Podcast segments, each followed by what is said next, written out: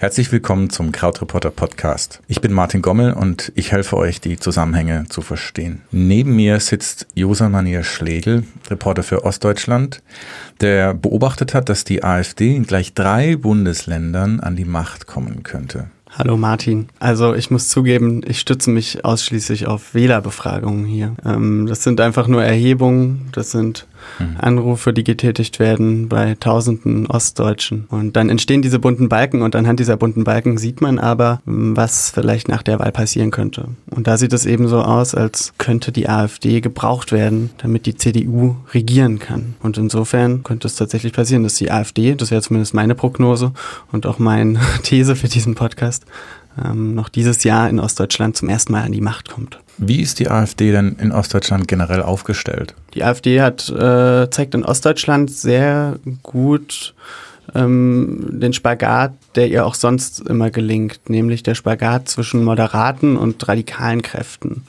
Also du hast natürlich einen Jens Meyer in Sachsen, der den Sohn von Boris Becker rassistisch beleidigt hat mal und dafür auch eine Strafanzeige bekommen hat. Ähm, du hast aber auch ganz moderate Leute, wie zum Beispiel Tino Krupalla, äh, der den aktuellen sächsischen Ministerpräsidenten in seinem Wahlkreis geschlagen hat. Und ganz allgemein zeichnet sich auch ab, dass ähm, die erfolgreichen AfD-Kandidaten immer die gemäßigten sind. Also Frauke Petri, die nicht mehr in der AfD ist, Tino Krupalla und dann noch Carsten Hilse, das sind die drei AfD-Kandidaten, die bei der Bundestagswahl gewonnen hatten. Und das sind alles äh, eher gemäßigte. Das sind keine Marktschreier wie Björn Höcke. Mhm. Gleichzeitig braucht die AfD aber die Björn Höckes. Ähm, ansonsten wäre sie wahrscheinlich so relevant wie im Westen und eben nicht so stark, wie sie es im Osten ist, durch mhm. diese Mischung. Ganz offen gesprochen, die AfD nervt mich ganz schön und ich frage mich jedes Mal, sag mal, müssen wir schon wieder drüber reden? Und gleichzeitig habe ich so eine, auch eine Angst, ganz konkret, weil ich denke, okay, wenn die wirklich an die Macht kommen, dann wird's ganz schön scheiße. Und du hast dich jetzt eingehend damit beschäftigt, dass es da Chancen gibt. Und mhm. in mir wächst da ein ganz komisches Gefühl. Ich würde am liebsten sagen, ähm, ich ignoriere die einfach weg. Ich glaube, wir müssen darüber reden. Und das ist auch der Grund, warum ich diesen Artikel geschrieben habe und warum ich bei dir im Studio sitze. Weil nicht nur äh, die Wahrscheinlichkeit gegeben ist, dass die AfD mitregiert, sondern ähm, es würden sich auch Dinge ändern, vielleicht sogar in unserem Leben. Ähm, wenn du mal ein ganz konkretes Beispiel willst, ich war vor einer Weile in Riesa und in Riesa äh, treibt die einzige Anlaufstelle für Jugendliche ein linker Verein. Die haben da so ein Jugendhaus, da geht man abends hin, tanzen, essen, kochen, sich treffen. Mm, was die AfD wahrscheinlich machen würde, ist, sie würde linke Vereine verbieten. Ähm, das kann ein AfD-Innenminister einfach so. Das kann man per Gesetz. Und wir haben ja schon bei der CSU gesehen, dass Horst Seehofer, als er so ein bisschen nach rechts gerutscht ist und ähm, ja radikaler geworden ist, dass er angefangen hat, Vereine anzugreifen. Mhm. Und meine These ist, wenn du linke Vereine dicht machst, dann gehen in Teilen Ostdeutschlands die Lichter aus. Und deshalb sollten wir das ja ernst nehmen und darüber reden. Ich will aber mhm. gleichzeitig nicht den Teufel an die Wand malen. Mhm. Ähm, wir müssen uns jetzt nicht äh, vor Furcht eingraben. Mhm, mhm. Okay, dann bleiben wir mal bei den Fakten. Was Gerne. wissen wir bis jetzt über die Haltung von CDU-Politikern? Die sind ja so ein bisschen, ich habe das Gefühl, ein Janier in diesem Thema. Absolut. Es kommt ganz klar auf die CDU an, ob die AfD mitregiert. Sie sind die, die der AfD die äh, Tür öffnen können. Ob sie wollen, weiß man nicht so genau. Aber es ist in den letzten Monaten so eine Art Sport unter ostdeutschen Journalisten ausgebrochen, wie so ein, nicht Sport, wie so eine Art Wettbewerb. Wer findet den nächsten CDU-Abgeordneten, der sagt, ja, mit der AfD könnte ich. Okay, Sport unter Journalisten? Ja, das ist so eine Art Wettbewerb. Ich weiß auch nicht. Da erscheinen dann immer Porträts. Hier der brandenburgische Kandidat, ähm, letztens war es Martin Patzelt, sagte, mhm lass uns doch mit der AfD koalieren, lass sie doch entzaubern. Und das ist dann ein riesen, eine riesen Zeitungsseite, ein riesen Skandal. Mm, ich glaube dazu zwei Dinge. Erstens, ähm, es ist gar nicht so was Besonderes. Es gibt noch viel, viel mehr Abgeordnete, die genauso denken. Und zweitens dachte ich dann immer, lass es uns doch nicht so aufpusten, sondern lass doch ein für alle Mal alle Abgeordneten fragen. Und genau das habe ich dann auch getan. Ich mhm. habe alle Abgeordneten gefragt, ob sie mit der AfD koalieren würden. Wie viele sind das? Das sind, oh Gott, ich habe die Zahl nicht im Kopf. Das ist ja total peinlich. Also sind mehr als 50? Es sind 118. 118. Okay, die hast du alle angefragt? Das sind 118 CDU-Abgeordnete in Brandenburg, Thüringen und Sachsen, also in den Ländern, in denen gewählt wird. Mhm. Ich habe allen eine Mail geschrieben, würden Sie eine Koalition zwischen Ihrer Fraktion der AfD ausschließen? Einfache Frage. Genau. Antwort? 19 Leute haben mir geantwortet. 19. Allerdings Okay. haben alle äh, eine Koalition ausgeschlossen. Von den 19. Und das überrascht mich dann schon mehr, weil ich dachte, naja, so eine Koalition mit einer Partei, die in Teilen rechtsradikal ist, ausschließen, das dürfte einem doch nicht allzu schwer fallen. Das sind auch echt wenig, ne? Also von Ja. 118, die 19, das ist schon, ähm, schon ein bisschen schwach, weil letzten Endes ist es ja nur eine E-Mail zu beantworten. Das ist nicht viel Zeit, vor allem bei der Frage. Ähm, was schließt du daraus? Naja, zum einen ist die CDU natürlich ein bisschen genervt von dieser Frage. Die müssen die fast jede Woche beantworten. Gleichzeitig haben sie darauf nicht so richtig eine Antwort. Die können die Frage eigentlich nur falsch beantworten.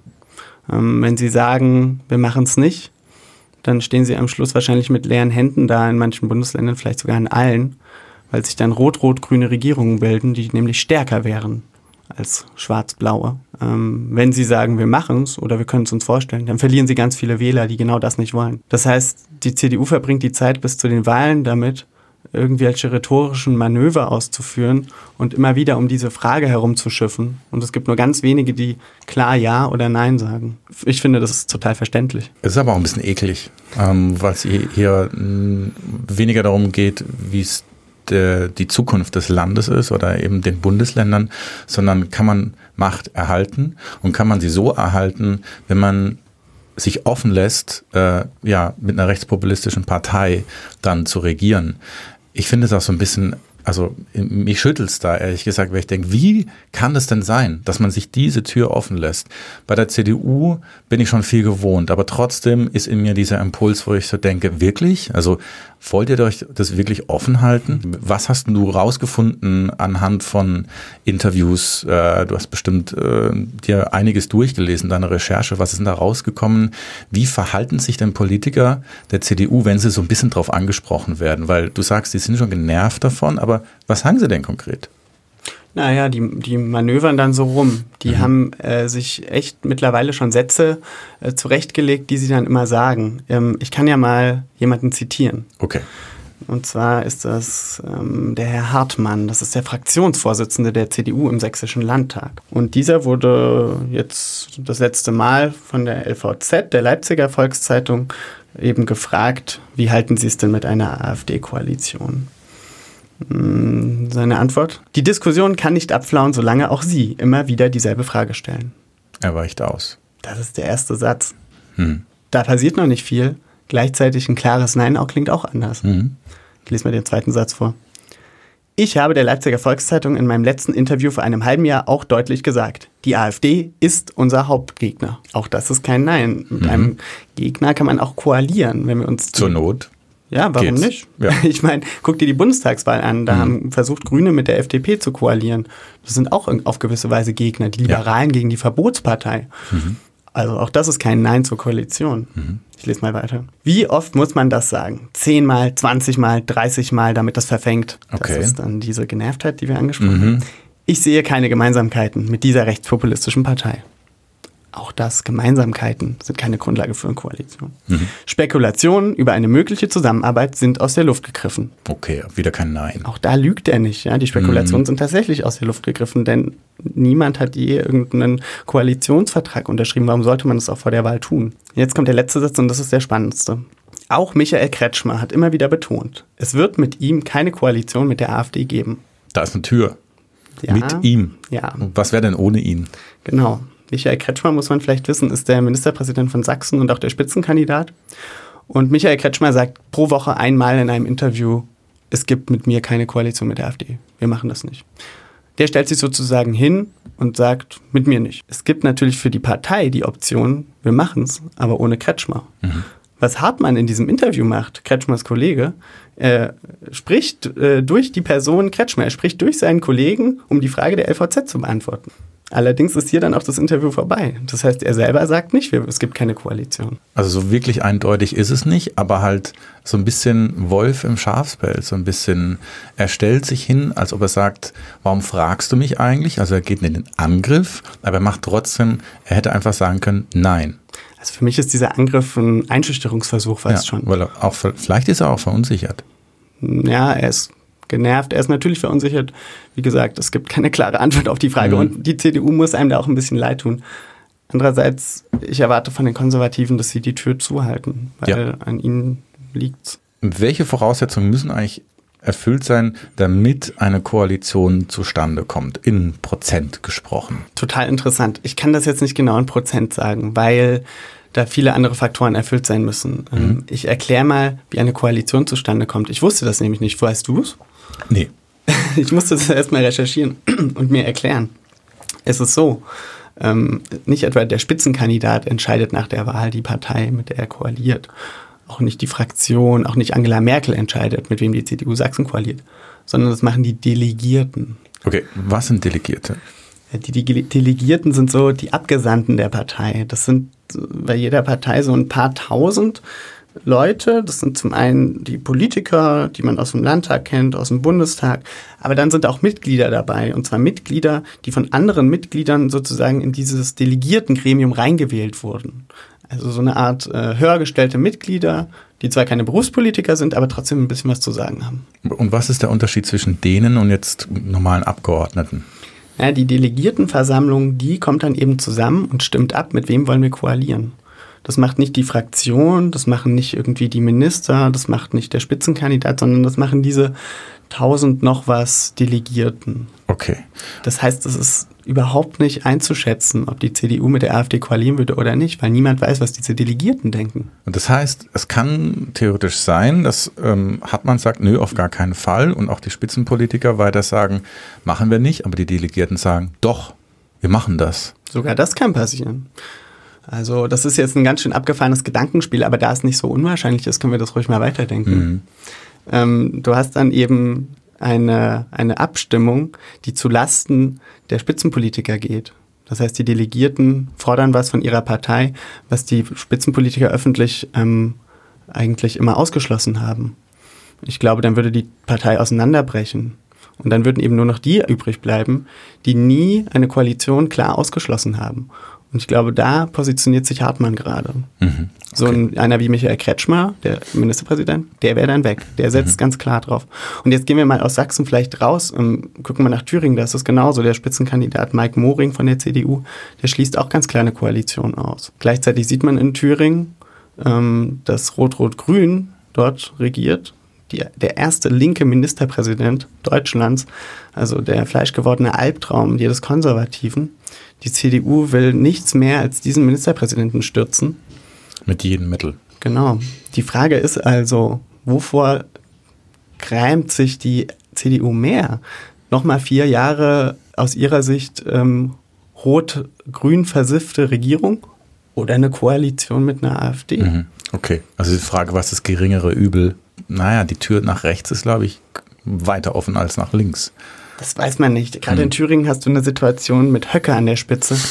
Da kann man weiter spekulieren. Wir haben Martin Patzelt gehört, der sagte, ja, wir machen eine Koalition, um, mit, um die AfD zu entzaubern. Was ist denn das? Entzaubern? Mit entzaubern meint er so eine Art Deal. Also der hat das dann in dem Interview mal beschrieben. Der würde dann sozusagen der CDU, äh, der AfD anbieten, ja, wir machen eine Koalition mit euch, aber vorher schmeißt ihr die ganzen Rechtsradikalen raus. Und das äh, ist dann vertraglich irgendwie festgelegt oder ist das so ein per Handschlag?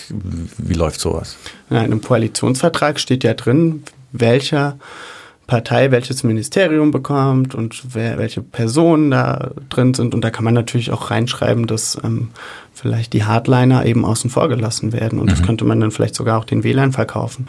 Je länger ich darüber nachdenke, desto wahrscheinlicher finde ich das Ganze. Also es wirkt so absurd, dass die AfD bald regiert, aber es ist irgendwie gar nicht so unwahrscheinlich. Es kann trotzdem kommen, ganz anders kommen, ja. Also es kann trotzdem äh, einfach, einfach nicht passieren. Völlig klar. Aber ausgeschlossen ist es auf gar keinen Fall. Dann denken wir es einfach mal weiter. Worst case, sie kommen an die Macht. Was für ein Ministerium steht denn dann an? Kann man das schon, kann man schon so weit gehen? Naja, wir hätten halt eine, eine konservative Regierung, die ziemlich weit rechts steht. Ähm, wir hätten auch eine sächsische CDU oder eine brandenburgische oder thüringische CDU, die weiter nach rechts rückt. Und das Interessante ist aber, dass es linke Politiker oder linksdenkende Menschen gibt, die das gar nicht so schlecht finden. Was? Ja, also ähm, es gibt eben für manche noch eine ganz größere Angst und die kann ich ganz gut nachvollziehen. Und das ist die Angst vor dem Einheitsbrei. Ähm, vor der Langeweile. Genau. Die Frage ist nämlich, was machen wir, wenn die CDU nicht mit der AfD regiert? Wir sehen nämlich in Ostdeutschland eine Situation, dass nach der Wahl fast jede Partei genauso viele Stimmen hat. Das heißt, entweder regieren alle Parteien zusammen, ohne links-rechts, oder CDU mit der AfD. Und es gibt Linke, die sagen, wenn wir alle miteinander koalieren, dann nimmt uns gar keiner mehr ernst. Dann werden wir so ein Einheitsbrei, dann werden CDU, SPD, Grüne und FDP nur noch wahrgenommen wie ein Matsch. Mhm. Und die AfD kann sich dann viel breiter aufstellen, kann ganz viele frei gewordene Felder besetzen, weil ja, so ein Matsch ist halt nicht besonders äh, distinguiert, nicht besonders festgelegt. Mhm. So, ja. Okay. Weißt du? Josa, wann hat es dich ergriffen, du gesagt, okay, ich schreibe jetzt darüber. Wann war das? Es ist schwer zu sagen, weil es ganz viele kleine Indizien gab, die dazu geführt haben. Das sind zum einen diese CDU-Politiker, die da immer ausgegraben werden und die dann äh, der Kamera in die Kamera oder zum Zeitungsredakteur sagen, ja, mit der AfD könnte ich mir schon vorstellen. Das ist das eine. Äh, das andere sind ähm, Wählerbefragungen.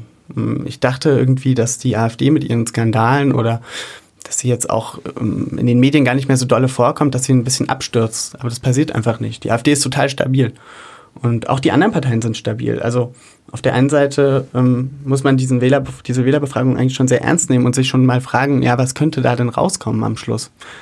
Ähm, und dann gibt es aber noch einen dritten Grund. Ähm, das Ansbach-Institut fragt alle drei Jahre, nee, alle vier Jahre, ähm, einen Monat vor der Wahl die Wahlberechtigten, ob sie schon wissen, wen sie wählen wollen. Ähm, also gucken wir ins Jahr 1998. Mhm. Da wissen drei Viertel genau, wen sie wählen wollen. Und die anderen hadern noch so ein bisschen.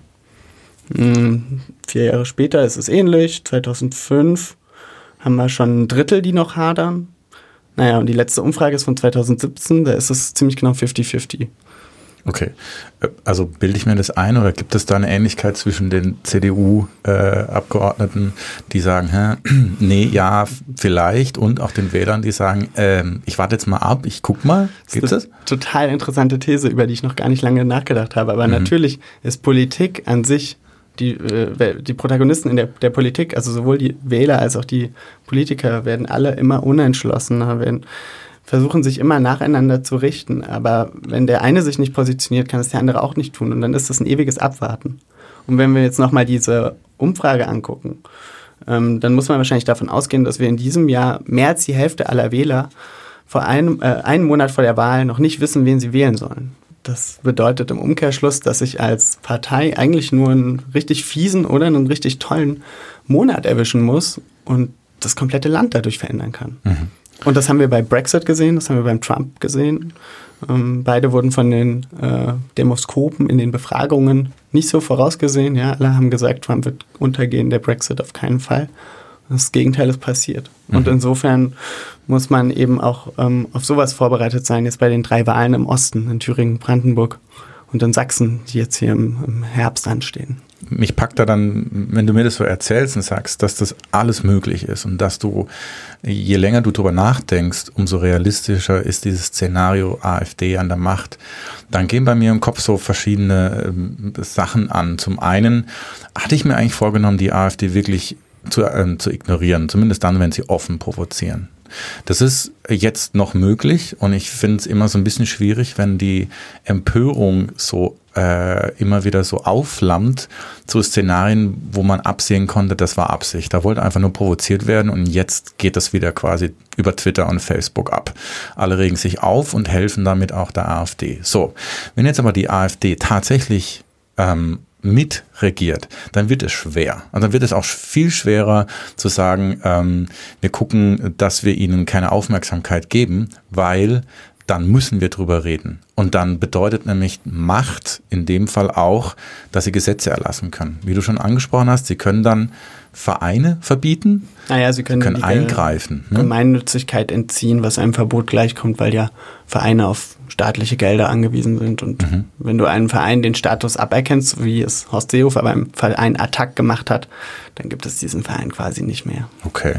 Also das ist halt ganz schön heftig. Und ich denke vor allem dann auch ähm, an die Geflüchteten selber ähm, die auch viel von Vereinen abhängig sind. Mhm. Ganz viel Vereinsarbeit, ähm, hilft Geflüchteten, Sprachlernen. Ja, uns wird ja auch von äh, Geflüchteten erwartet, ne? Die ja. sollen in Anführungszeichen, setze ich das jetzt mal, sicher integrieren. Und wie geht es am besten? Über Vereine, ist ja klar. Und es wird sogar von staatlicher Seite ein Stück weit erwartet, dass mhm. sich die Zivilgesellschaft für Geflüchtete einsetzt, weil sie selber, weil der Staat selber das gar nicht stemmen kann mit seinen staatlichen Programmen. Mhm. Ähm, und da setzt man natürlich auch auf sowas wie Vereine. Ja. Also wir geraten an irgendwas Fieses rein, wenn wir diese ganzen Vereine nicht mehr haben. Mhm. Auf die sollten wir wirklich aufpassen. Ja, und jetzt bin ich, jetzt bin ich auch ein bisschen von Rico, der, mit dem ich die letzte Folge aufgenommen habe, ähm, so ein bisschen angesteckt von seinem Thema Klima. Wie ist es denn im Osten? Ja, also zum einen zu den Waldbränden, genau. Jetzt gerade, as we speak, brennt in Thüringen der Wald. Und wenn man sich die Waldbrandgefahr anguckt, ist das ganz klar eine ost-west-deutsche Grenze. Das ist total seltsam. Ähm, du hast wirklich in, in Brandenburg ganz krasse Waldbrandgefahr, die du so in Bayern und Baden-Württemberg gar nicht so gegeben ist. Jetzt sage ich dir was, was dich überraschen wird. Ähm, Klima und Klimawandelleugner, ähm, das ist das große Ass im Ärmel der AfD. Ass im Ärmel. Ja, also die wissen auch schon, dass das mit dem Islam irgendwann vorbei ist. Zurzeit gelingt es der neuen Rechten sehr gut, sich hinter diesem Hass auf den Islam, manche sagen Islamkritik, ähm, zu verbünden. Also die Pegida, Identitäre, AfD, aber auch irgendwelche Nazi-Hooligans. In Chemnitz hat man das sehr gut beobachten können, wer da alles an einem Strang zieht, wenn es darum geht, gegen Ausländer zu hetzen mhm. und eben vor allem gegen Muslime. Und ich glaube, dass sie was ähnliches mit Klima vorhaben. Wie, wie funktioniert das? Also ich meine, wenn die Wälder brennen, wie machst du das?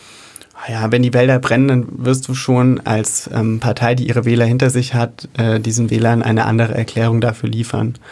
Ähm, das viel Interessantere ist, ähm, wie sie das Klima oder die, den Klimawandel dafür nutzen werden, ihre politischen Gegner zu diskreditieren. Ähm, da denke ich an sowas wie Dieselverbot. es gibt schon AfD-Plakate, wo drauf steht, mein Diesel behalte ich. Ähm, ich, ich, ich denke an, an alle möglichen Einschränkungen, äh, die wir selber in unserem Leben vornehmen müssen, um diese Erde zu retten, ja.